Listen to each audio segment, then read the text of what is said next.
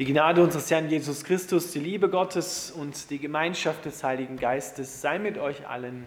Amen. Unser heutiger Predigtext steht im Neuen Testament beim Evangelisten Markus im zehnten Kapitel, die Verse 35 bis 45.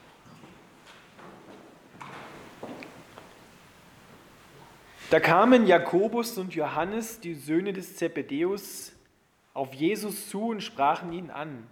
Lehrer, sagten sie, wir wollen, dass du für uns tust, worum wir dich bitten. Was soll ich für euch tun? fragte er. Gib uns in deinem herrlichen Reich neben dir auf den Ehrenplätzen zu sitzen, sagten sie. Einer zu deiner Rechten und einer zu deiner Linken. Doch Jesus antwortete ihnen, ihr wisst nicht, um was ihr da bittet. Könnt ihr den bitteren Kelch des Leidens trinken, den ich trinken werde? Könnt ihr mit der Taufe getauft werden, mit der ich getauft werden muss? Ja, sagten sie, das können wir. Und Jesus sagte, ihr werdet tatsächlich aus meinem Kelch trinken und mit meiner Taufe getauft werden. Doch ich kann nicht bestimmen, wer auf den Plätzen rechts und links neben mir sitzen wird. Gott hat diese Plätze denen vorbehalten, die er erwählt hat. Als die anderen zehn Jünger merkten, worum Jakobus und Johannes gebeten hatten, waren sie empört. Da rief Jesus sie zusammen und sagte, ihr habt erfahren, dass in dieser Welt die Könige Tyrannen sind und die Herrschenden die Menschen oft ungerecht behandeln. So soll es euch, so soll es unter euch nicht sein. Wer der Größte sein will, der soll euch dienen. Wer unter euch der Erste sein will, der soll der Sklave aller sein. Selbst der Menschensohn ist nicht gekommen, um sich dienen zu lassen, sondern um anderen zu dienen und sein Leben als Lösegeld für viele Menschen hinzugeben. Lieber Vater im Himmel, wir bitten dich, dass du uns ganz neu klar machst, wer wir sind. Kinder Gottes und du unser Vater. Amen.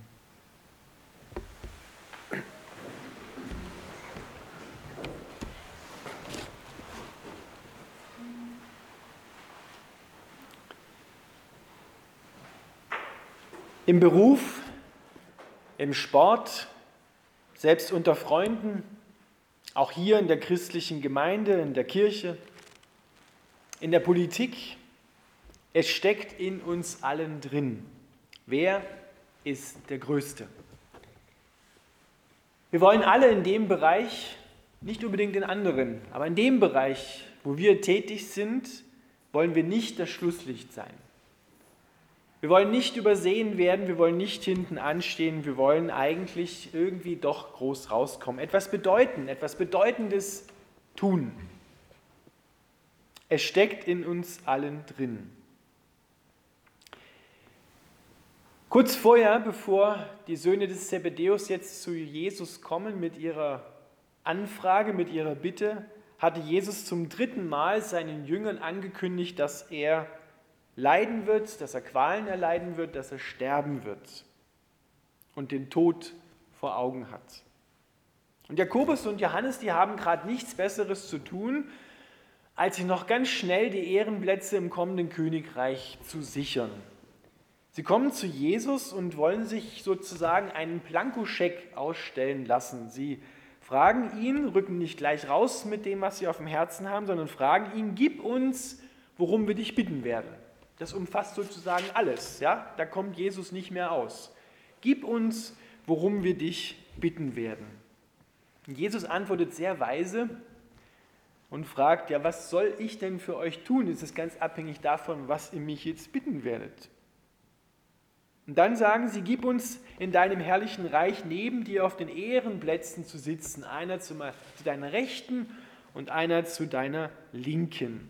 Das war damals in der Antike ein ganz gut verbreitetes Bild.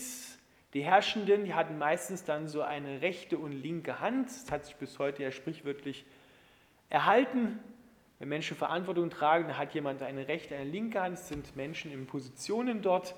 Und so war es damals auch. Und sie haben gedacht, naja, das wird in einem Königreich, wie es ja angekündigt worden ist, von Jesus ja auch nicht anders sein. Da wird es ja auch diese Ehrenplätze geben und das wäre doch fein, wenn wir beide, Johannes und Jakobus, die bekommen könnten. Sie zeigen damit an, dass sie von all dem, was Jesus gerade angekündigt hatte, dem Weg, den er jetzt beschreitet, und zwar nach unten geht, nichts verstanden haben. Ihr Weg und ihr Blick schaut eindeutig nach oben und nicht nach unten. Jesus tadelt sie nicht dafür für diese Anfrage, denn es zeigt ja auf der einen Seite, dass sie großes Vertrauen zu Jesus haben, weil so eine Bitte stellst du nicht jemanden, mit dem du nicht eng in Kontakt bist. Aber auf der anderen Seite zeigen sie in ganz krasser Weise, dass sie das alte Spiel der Menschheit weiterspielen, das wir schon in 1. Mose 3 ganz am Anfang der Bibel lesen. Wer ist der Größte? Eine der bekanntesten Geschichten im Alten Testament, die das schön im wahrsten Sinne des Wortes auf die Spitze getrieben haben, ist der Turmbau zu Babel. Ein großer Turm, der bis in den Himmel reicht, erbaut auf Grundlage der Weisheit und der Schönheit und Kraft und Stärke der Menschen sich von unten raufarbeiten zu Gott.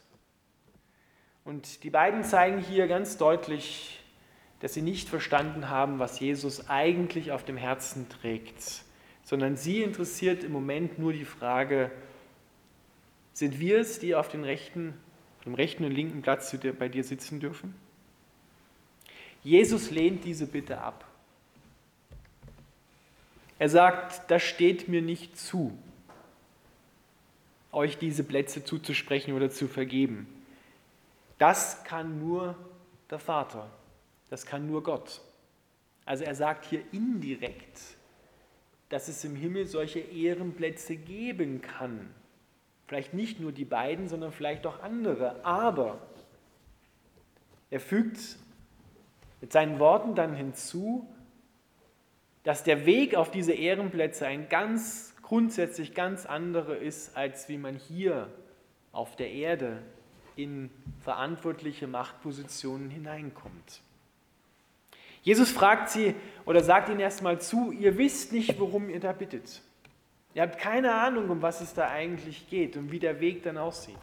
Könnt ihr mit mir mitleiden?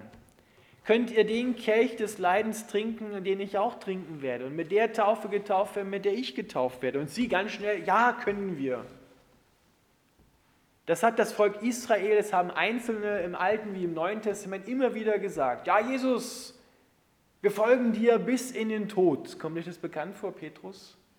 Wir folgen dir bis in den Tod. Und Jesus sagt ihnen ganz klar, ja, ja, Jesus, äh, Petrus, noch bevor der Hahn dreimal kräht, hast du mich dreimal, bevor der Hahn einmal kräht, hast du mich dreimal verleugnet. Ja, wenn dann die Probe aufs Exempel kommt, dann versinkt der Petrus und wie immer auch die anderen heißen. Dann halten diese Beteuerungen nichts mehr. Genauso ist es bei Johannes und Jakobus. Was Jesus ihnen hier prophezeit ist, Sie werden den Weg des Leidens gehen müssen. Sie werden beide, auf jeder auf seine Art, als Märtyrer sterben. Jakobus gar nicht lange später. Johannes etwas länger, verbannt auf die Insel Patmos, abgeschnitten von seinen Freunden, von seinen Gemeinden, wird er auf der Insel Patmos sterben. Beide gehen den Weg des Leidens, das sagt Jesus ihnen hier zu. Aber was er hier auch nicht direkt, aber indirekt auch zusagt, das wird gerne übersehen, ist, ihr bleibt meine Jünger bis zum Schluss. Trotz des Leidens, was euch erwartet, ihr werdet ans Ziel kommen. Das ist eine wunderbare Zusage, die die beiden hier empfangen. Wahrscheinlich wussten sie es in dem Moment noch nicht, aber im Nachhinein haben sie es dann erkannt. Jesus verneint diese Bitte und verweist auf den Vater und widersteht hier der Versuchung der beiden. Seine Kompetenzen als Sohn Gottes zu überschreiten. Hier lauert der Teufel im Detail. Denn genau damit ist der Teufel auch an Jesus herangetreten, dass er seine Kompetenzen als Sohn Gottes überschreitet und sich nimmt, was ihm in dem Moment nicht zusteht. Er war in der Wüste, hat 40 Tage gefastet, dann kommt der Versucher, der Teufel tritt an ihn heran und fragt, Jesus, du bist doch der Sohn Gottes, du hast doch sicherlich Hunger. Ja klar, hat er Hunger gehabt. Dann kannst du doch, wenn du der Messias bist, diese Steine zu Brot machen und dir zu essen nehmen. Brauchst du nicht warten, bis der Vater dir zu essen gibt.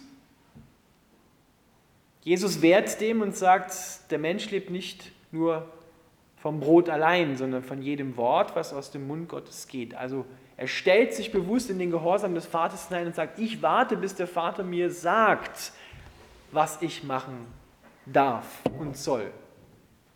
An einer anderen Stelle hat er das belegt und sagt, ich tue nur das, was ich dem Vater tun sehe. Jesus war in allem, auch in dieser Versuchung gehorsam. Und auch hier, er sagt, ich werde nicht als Sohn Gottes meine Kompetenz überschreiten und euch Versprechungen machen, Johannes und Jakobus, und euch die Ehrenplätze zusichern. Das steht mir einfach nicht zu. Das gehört allein dem Vater und der hat schon, sagt er, sich die Menschen erwählt, bestimmt, die auf diese Ehrenplätze kommen. Und das sind besondere Menschen. Wie Jesus dann deutlich machen wird, sind es Menschen, die überhaupt nicht vorhatten, in ihrem Herzen auf solche Ehrenplätze scharf zu sein und dort sich hinzuarbeiten, sondern die einfach, einfach wirklich aus Liebe zu Gott und zu den Menschen ihren Dienst ganz treu, und wenn es ein ganz einfacher Dienst ist, hier auf der Erde gemacht haben, die überhaupt nicht groß rauskommen wollten, sondern die einfach den Menschen in der Liebe Gottes diese Liebe weiterschenken und Gott dienen wollten. Und das werden Menschen sein, wo wir sagen, wow, der, ich hätte da einen ganz anderen erwartet. Aber der, so ein ganz unscheinbarer oder eine unscheinbare, mit einem unscheinbaren Dienst, Gott hat da ganz andere Maßstäbe, mit denen er herangeht. Aber es ist jedes Mal der Maßstab, wie das Herz Jesu ist. Die Gesinnung, die Jesus hatte, so wie er eingestellt war. Damit endet zunächst das Gespräch zwischen den dreien, Jesus und den beiden Donnersöhnen, so werden sie auch genannt, Jakobus und Johannes, weil die waren sehr vehement und konnten, wollten ihren Willen durchsetzen.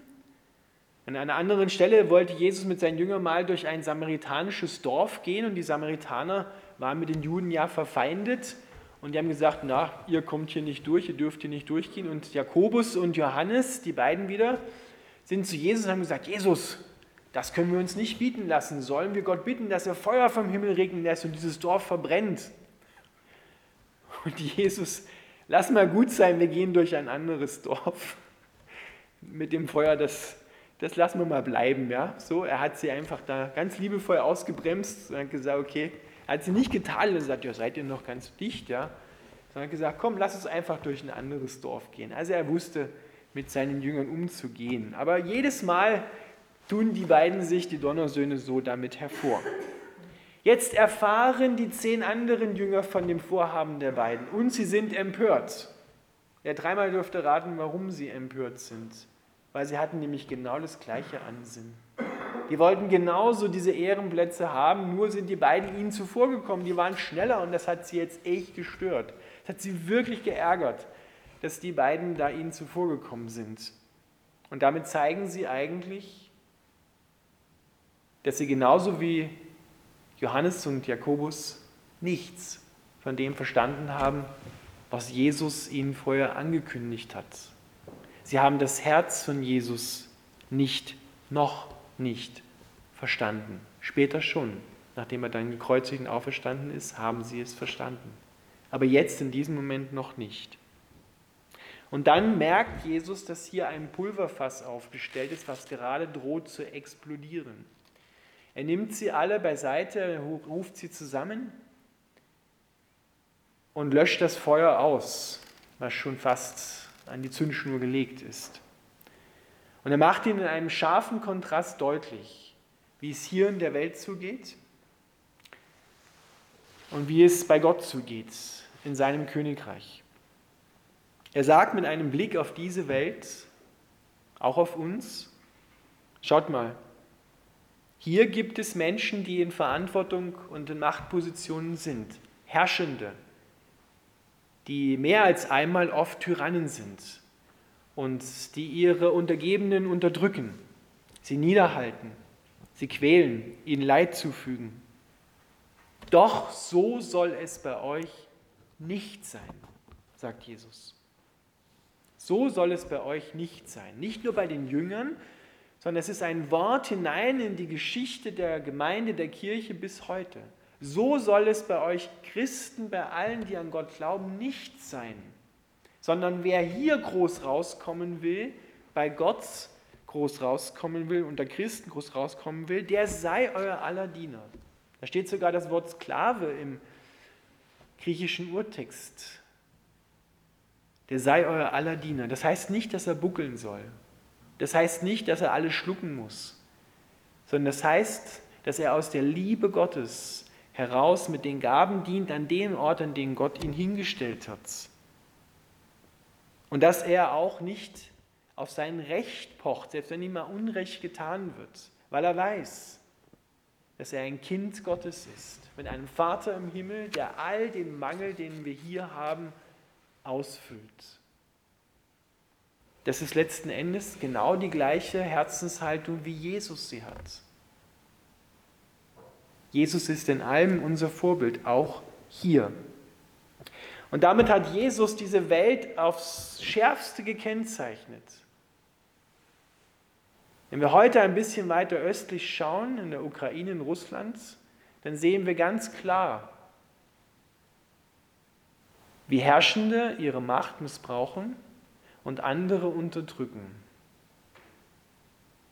Da sehen wir es alle sofort.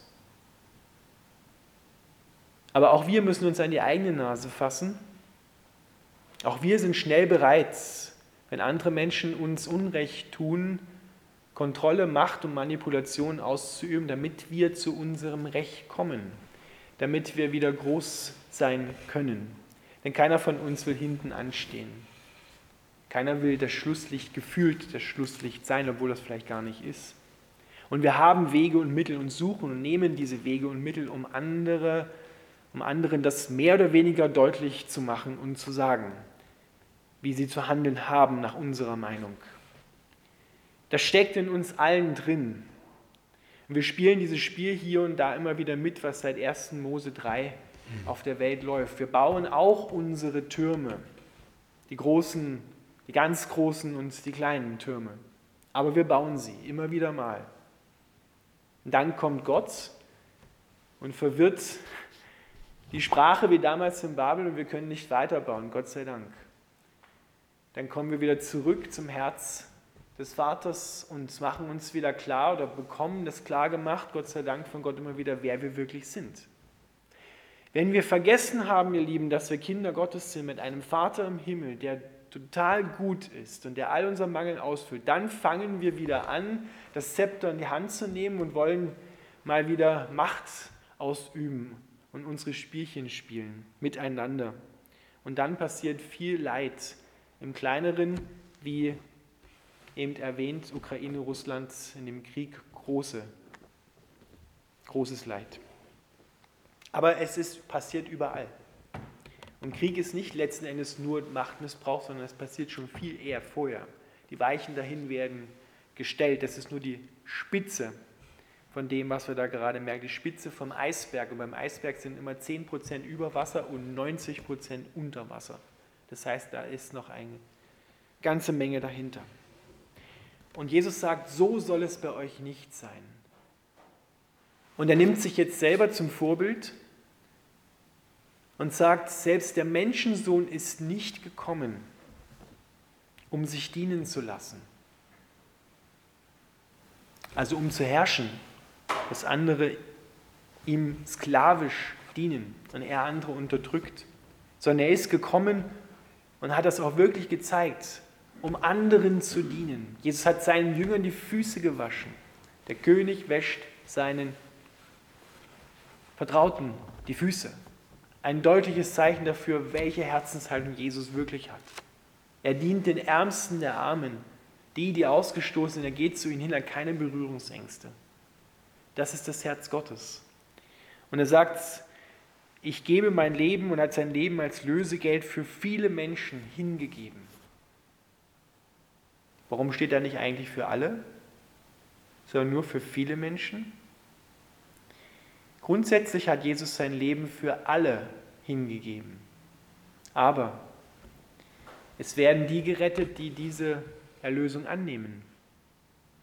Es ist kein Automatismus. Das Geschenk ist überreicht, aber annehmen, auspacken und anwenden muss es jeder Einzelne. Da kann ich nicht sagen, das reicht ja aus, mein Opa hat das immer gesagt. Wenn du für mich in die Kirche gehst, zu seiner Frau, zu meiner Oma, dann reicht das für uns beide. Nein, leider war er da falsch. Du musst selber dieses Geschenk in Anspruch nehmen. Deswegen sagt Jesus für viele. Es werden nicht alle, leider Gottes nicht alle dieses Geschenk annehmen, sondern nur viele. Viele, viele. Aber nicht alle. Da müssen wir genau hinschauen, genau hinschauen. Aber Jesus hat sein Leben grundsätzlich für alle hingegeben, auch für dich, auch für mich, damit wir nicht diese Spielchen weiterspielen müssen, uns gegenseitig kaputt machen, unterdrücken, missbrauchen, kontrollieren, manipulieren müssen, sondern dass wir sagen können, ich habe einen Vater im Himmel, der all meinen Mangel ausfüllt, wirklich all meinen Mangel ausfüllt. Und ich muss nicht andere Menschen dazu pressen, mir meine Löcher im Herzen zu füllen, die nur er füllen kann, die nur Gott füllen kann. Das geht nicht, aber er kann es. Und so nimmt Jesus sich selber als Vorbild und sagt, schaut mal, bei mir ist es genauso. Und ich gebe euch diese Herzenshaltung. Nicht, ich bitte euch, reißt euch zusammen. Das würde nie funktionieren, sondern ich gebe euch mein Leben. Ich gebe euch meine DNA, mein Wesen, meine Kraft, damit ihr das untereinander tun könnt. Wer der Größte unter euch sein will, der sei euer aller Diener. Wer der Erste unter euch sein will, der soll euer aller Diener sein. Amen.